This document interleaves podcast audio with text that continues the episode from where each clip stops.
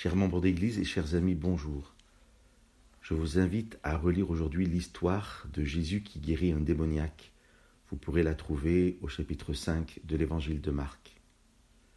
Jésus va braver la tempête pour euh, aller de l'autre côté du lac de Galilée à la rencontre d'un homme dans une situation terrible. Le texte nous dit qu'il était sans cesse dans les tombeaux, sur les montagnes, nuit et jour, criant et se blessant avec des pierres.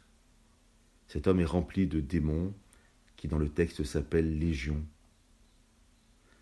Dans ce texte, vous avez deux supplications, celle du démon et celle des villageois qui arriveront plus tard.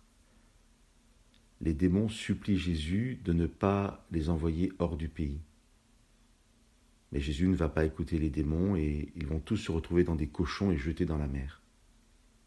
Lorsque ce miracle est appris, que les, villageois des villages et des hameaux alentours apprennent euh, que cet homme a quasiment été ressuscité, ils viennent voir et ils vont trouver euh, euh, l'ancien démon, cet homme assis et vêtu auprès de Jésus avec toute sa raison.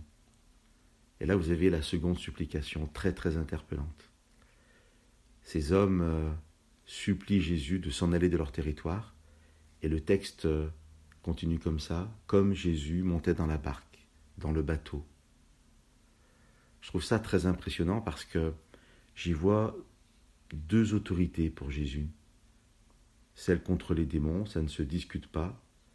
J'ai envie de dire, c'est une, espèce d'autorité euh, totale, entière. Et puis la seconde, c'est celle que de Jésus par rapport aux hommes, à nous en fait. Ces villageois supplient Jésus de s'en aller, et, je vous dis, le, texte tout de suite après continue. Jésus monta dans le bateau, comme si l'autorité de Jésus à notre égard était relative. Jésus ne peut pas s'imposer, ne veut pas s'imposer. Aucun d'entre nous, je crois, euh, n'a explicitement dit à Jésus, va-t'en. Et est-ce que nos vies, parfois nos choix de vie, ce n'est pas une façon de dire à Jésus, ne reste pas avec moi? Jésus ne s'imposera pas alors que nous sachions l'accueillir dans nos vies pleinement pour qu'il y ait toute sa place. Que Dieu vous bénisse.